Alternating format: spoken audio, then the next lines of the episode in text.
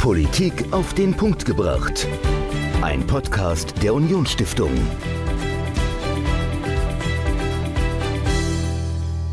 Hallo und herzlich willkommen zu einer neuen Folge unseres Podcasts Politik auf den Punkt gebracht. Ich bin Michael und zusammen mit Dominik habe ich hier im Podcast immer wieder spannende Gäste aus Politik, Gesellschaft oder Wirtschaft zu Gast. Heute wollen wir über den Ukraine-Konflikt sprechen und ich freue mich wirklich sehr, dass Wladislaw Yachtschenko heute mit mir spricht. Es ist auch eine Sonderausgabe von Politik auf den Punkt gebracht, weil wir was zur aktuellen Situation über den Krieg in der Ukraine machen wollten. Und Wladislaw Yachtschenko ist nicht nur Rhetorikexperte und Bestsellerautor, er ist auch ab und zu bei uns bei der Unionsstiftung zu Gast, aber er hat seine Kindheit in der Ukraine verbracht und ist mit zehn Jahren in die Bundesrepublik eingewandert.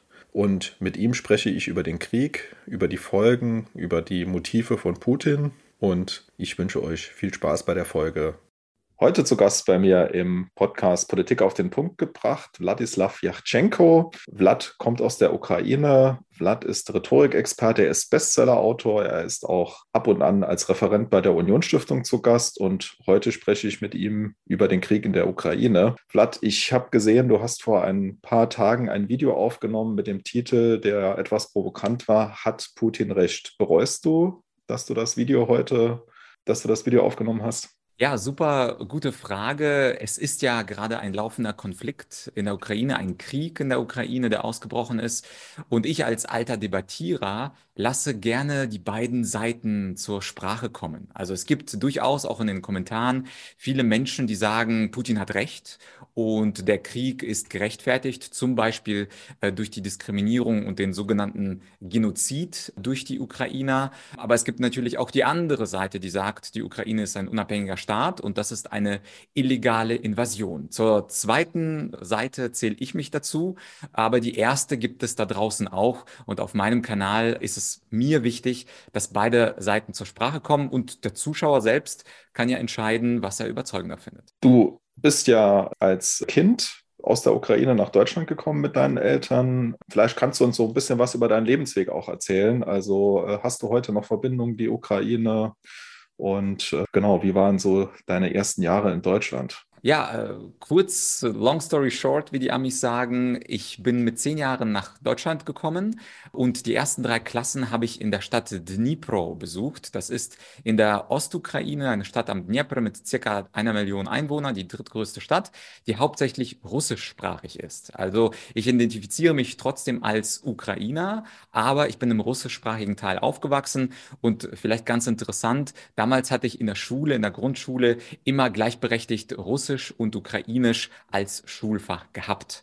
Zu dem Thema kommen wir vielleicht noch später zurück, aber mit zehn bin ich dann nach Deutschland gekommen, habe dann ganz normal in Osnabrück, Niedersachsen Schule besucht, Gymnasium. Anschließend habe ich dann Jura studiert mit Schwerpunkt Völkerrecht und äh, Politikwissenschaften mit Schwerpunkt internationale Beziehungen und erlebe natürlich die heutigen Tage als eine völlig unvorhergesehene Krise, ein unvorhergesehener Krieg, genauso etwa wie 2014, als die Krim annektiert wurde. Das war für mich damals, obwohl ich Politik studiert hatte, eine unglaublich große Überraschung. Ich habe es gar nicht erwartet und das ist so in Kürze mein Lebensweg. Ja, ich glaube, das geht uns allen so. Also ich hätte mir auch vor einer Woche noch nicht vorstellen können, dass Putin wirklich diesen Schritt geht und einen Angriffskrieg mit seiner regulären Armee gegen ein souveränes Land führt. Also völlig unvorstellbar als äh, überzeugter Europäer.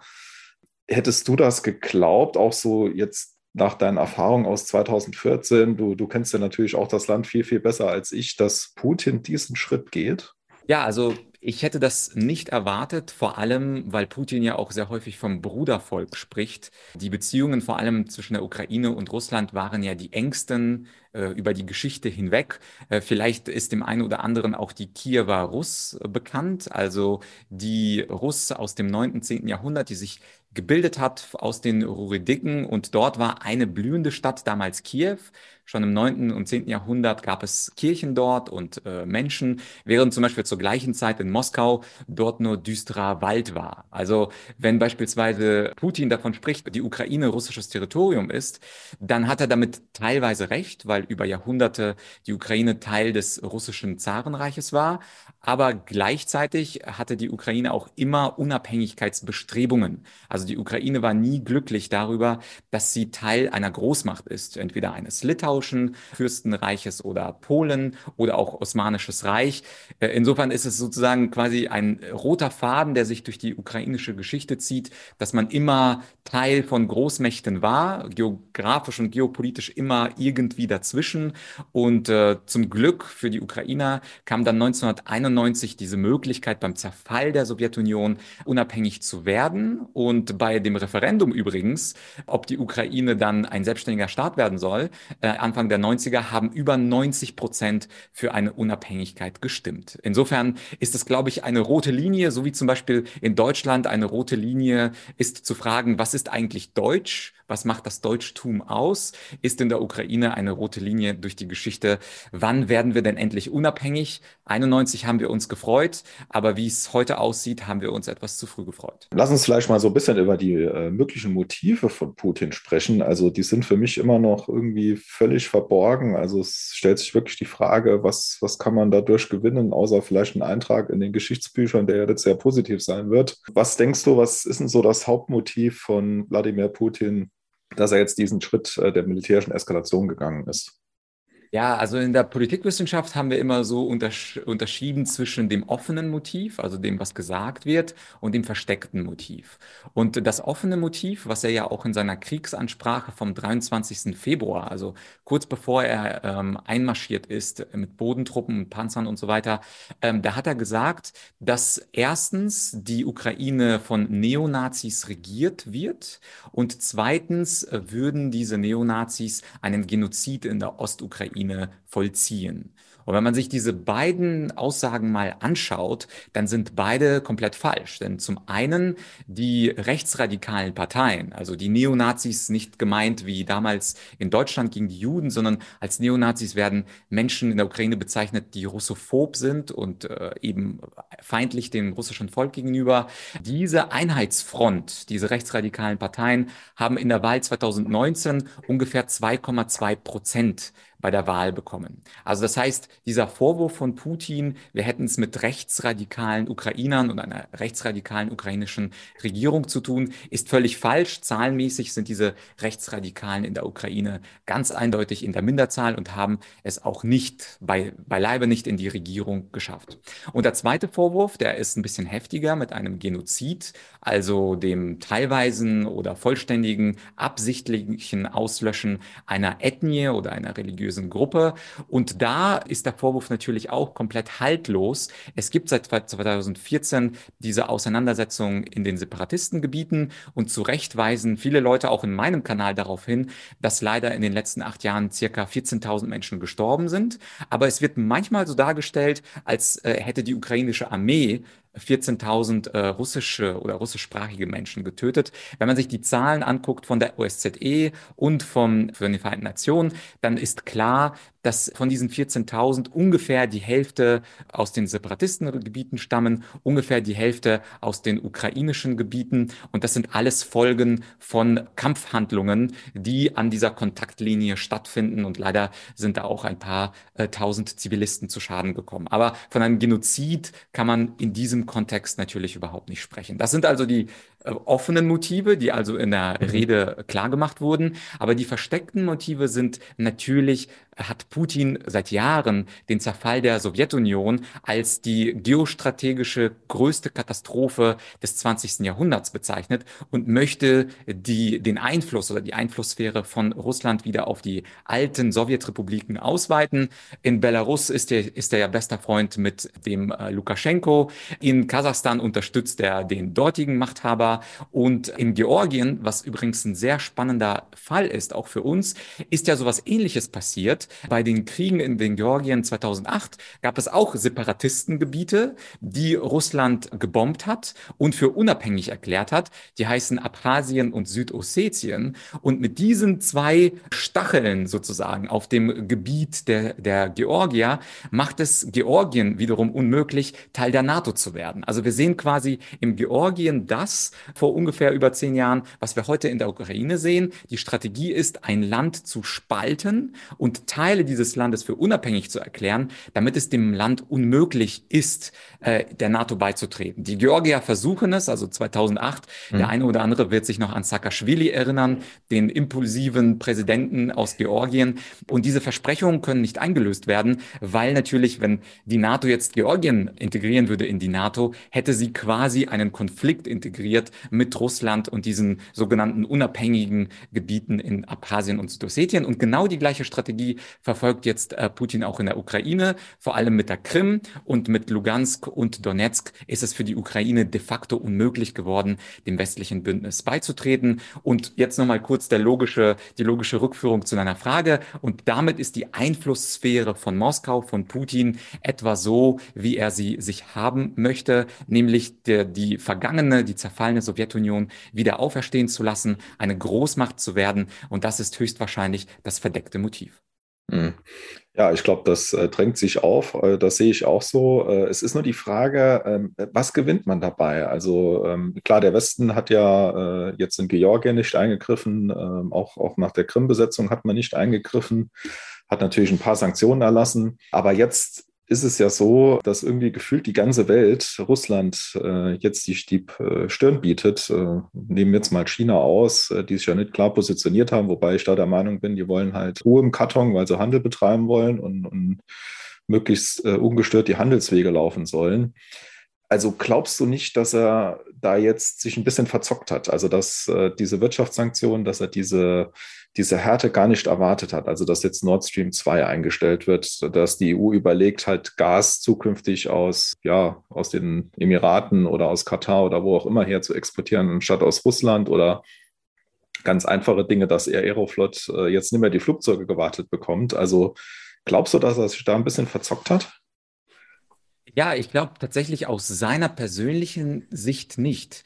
Denn diese Punkte, die du nennst, also diese ganzen wirtschaftlichen Sanktionen, wie zum Beispiel die Gaspipeline, damit hat er sicherlich gerechnet, dass diese Gaspipeline nach der Invasion in der Ukraine nicht einfach erhalten werden kann. Und die ganzen anderen Sanktionen hat er aber, glaube ich, in seiner Priorisierung einfach nicht so hoch gehalten wie diese Wiedergeburt der Sowjetunion oder der russischen Großmacht. Und ich denke, äh, obwohl obwohl diese Sanktionen alle da sind heute, äh, macht er ja nicht äh, weniger, sondern mehr. Ich schaue mal kurz aufs Datum. Wir haben den 3. März und es gibt eher mehr als weniger Angriffe auf die äh, ukrainischen Städte. Es ist ja die Rede von einem 65 Kilometer langen Konvoi vor Kiew.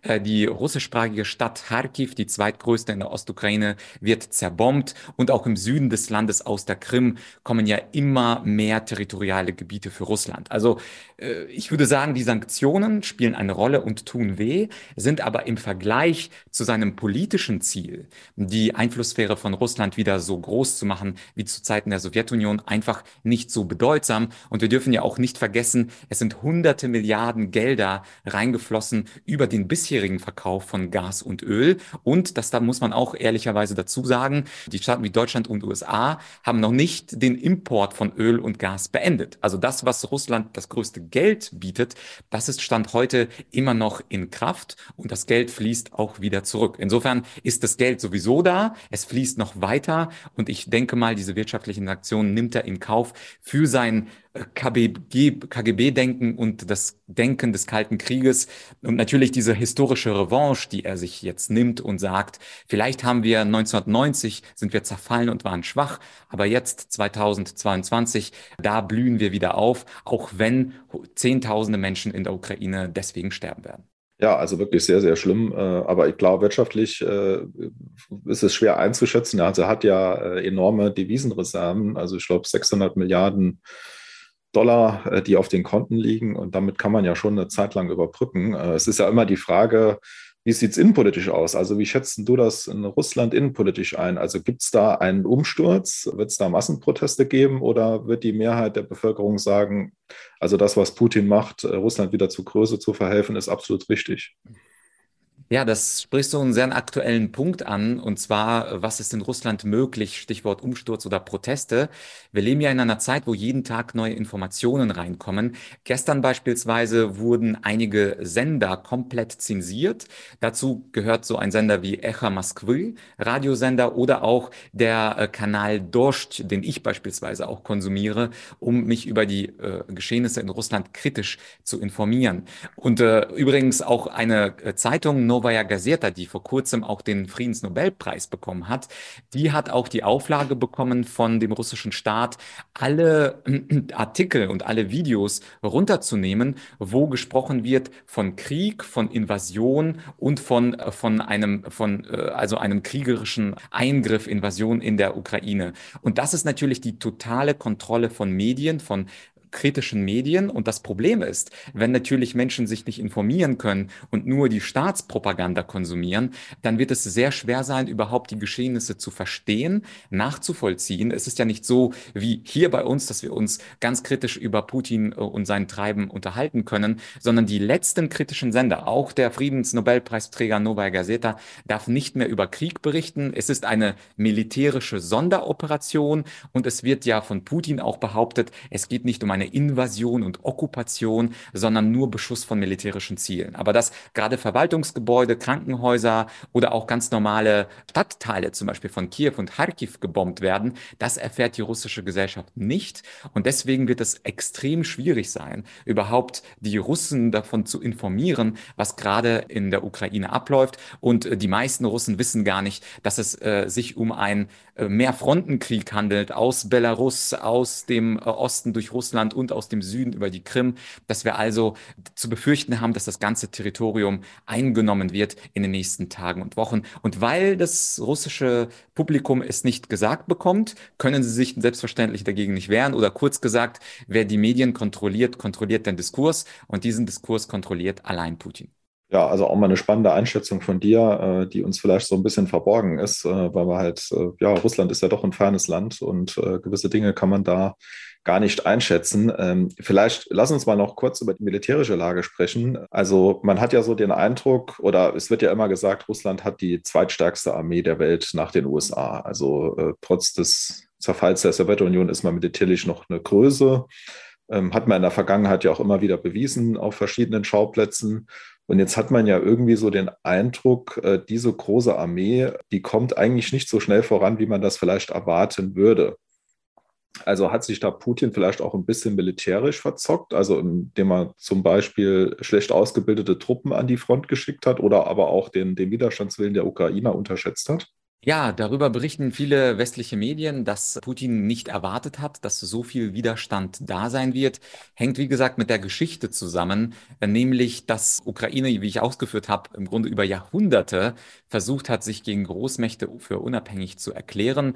Und deswegen steckt natürlich dieser Drang nach Unabhängigkeit nicht nur im ukrainischen Militär, sondern auch äh, viele Zivilisten bauen Molotow-Cocktails, blockieren die Straßen und machen es Russland möglichst schwer.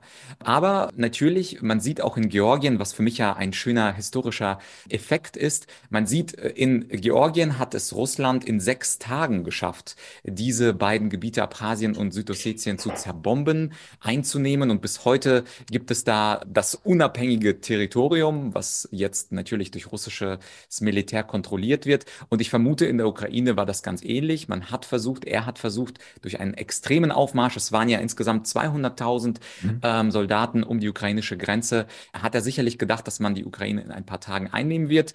Wann das der Fall sein könnte, ist natürlich die Frage, weil die NATO ja ausgeschlossen hat, dass sie äh, die Ukraine äh, also aktiv unterstützen. Es gibt nur Waffenlieferungen.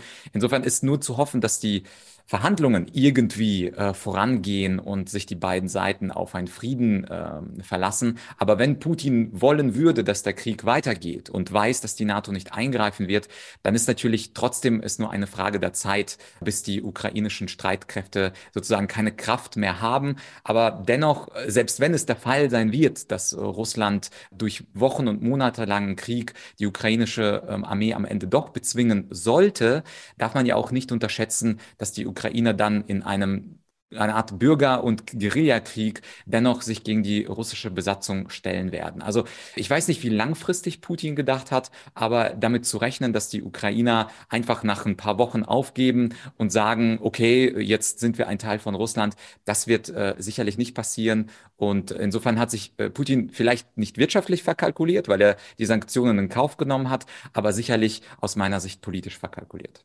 Du hast ja auch ein Video gemacht mit dem Titel Putins größte Lüge. Das hat ja so ein bisschen zum Ursprung, dass, die, dass Putin sagt, die Ukraine will Mitglied der NATO werden. Das ist eine Bedrohung für die Sicherheit Russlands und die Ukraine darf nicht als souveräner Staat entscheiden, äh, dass sie Mitglied der NATO wird. Vielleicht kannst du uns dazu noch ein bisschen was erzählen. Ja, äh, ich nehme Putins Wort immer sehr ernst. Das heißt, ich habe mir die Rede am 21. Februar angesehen, wo er also gesagt hat, Ukraine ist eigentlich historisches Territorium von Russland. Und am 23. da hat er Februar, da hat er dann gesagt, dass der Angriff legitimiert ist. Und zwar müssen wir sozusagen den unabhängigen Republiken von Lugansk und Donetsk beistehen. Das Spannende in dieser Argumentation ist ja, dass er sich sogar auf Artikel 51 der UN-Charta bezogen hat, auf das Selbstverteidigungsrecht eines unabhängigen Staates. Und der Trick, der juristische Trick, den er angewendet hat, ist, er erklärt die beiden Republiken Lugansk und Donetsk für unabhängig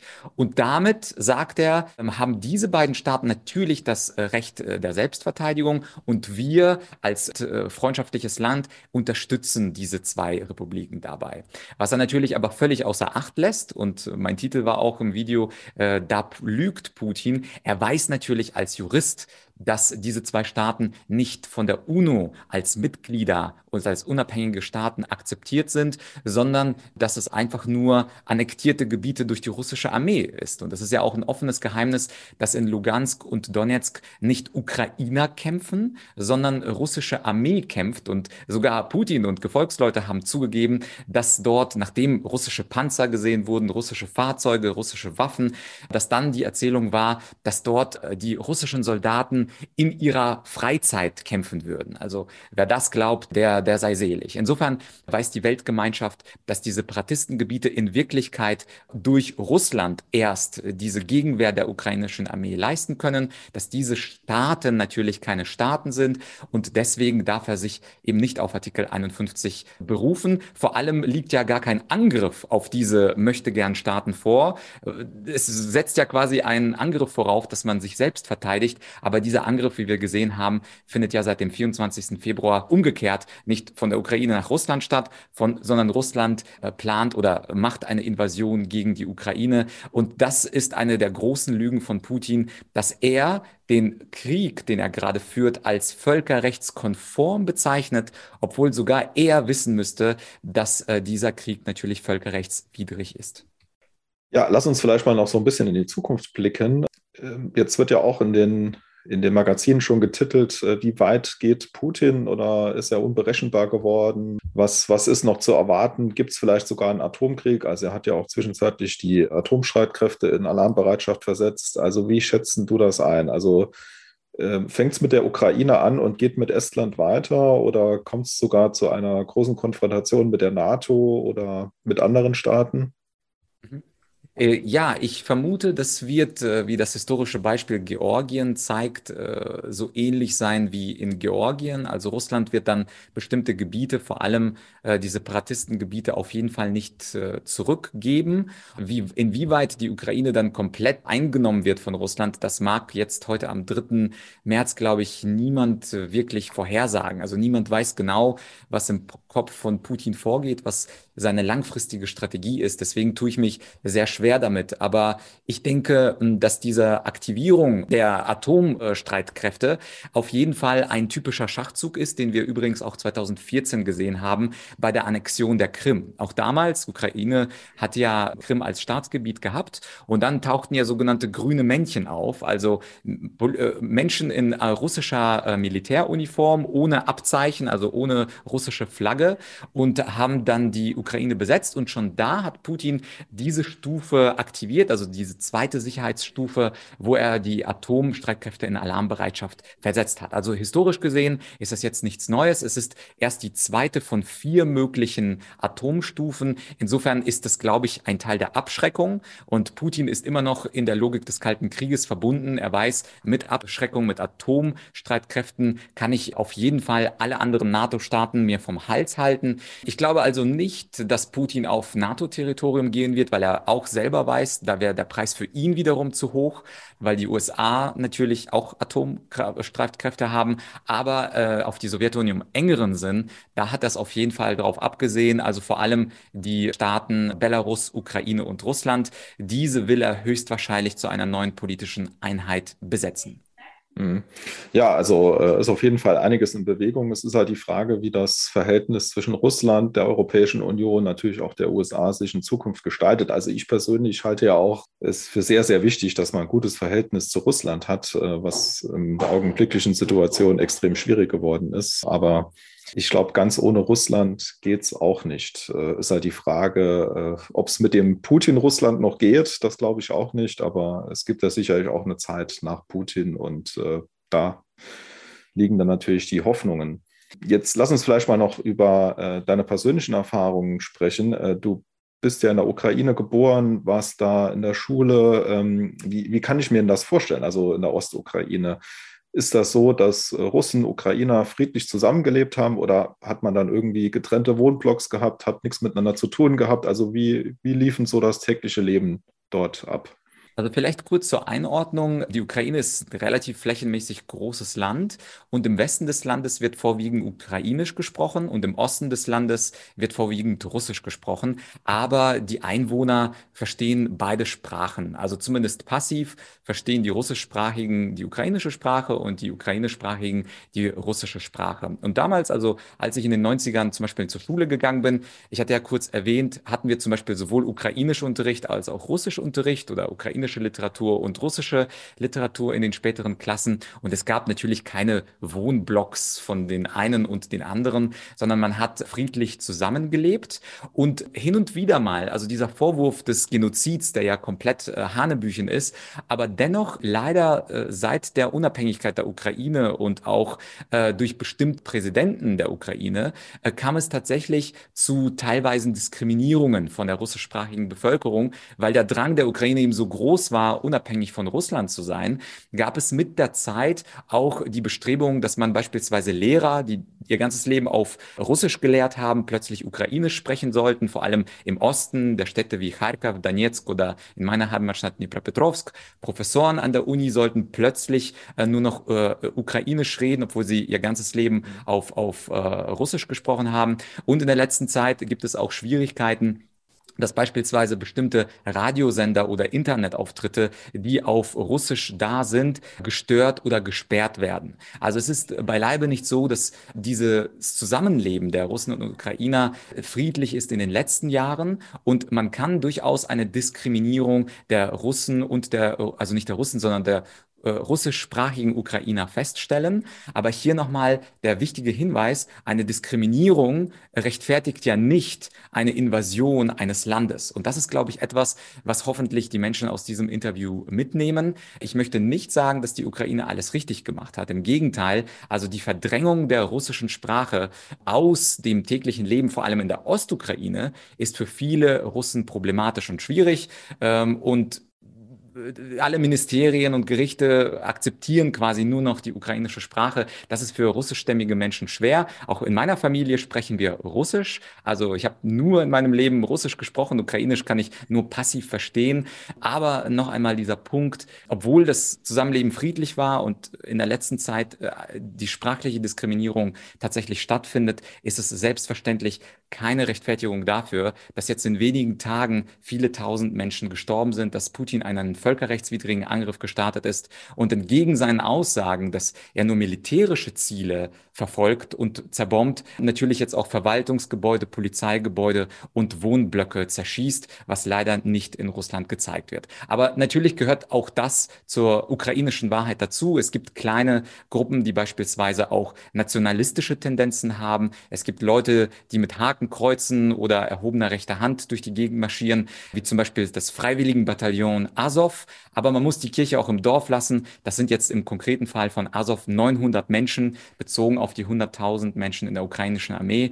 Insofern es ist eine komplizierte Geschichte, aber was am Ende unterm Strich übrig bleibt, ist, nichts rechtfertigt einen Full-Scale, also einen offenen Invasionskrieg gegen die Ukraine.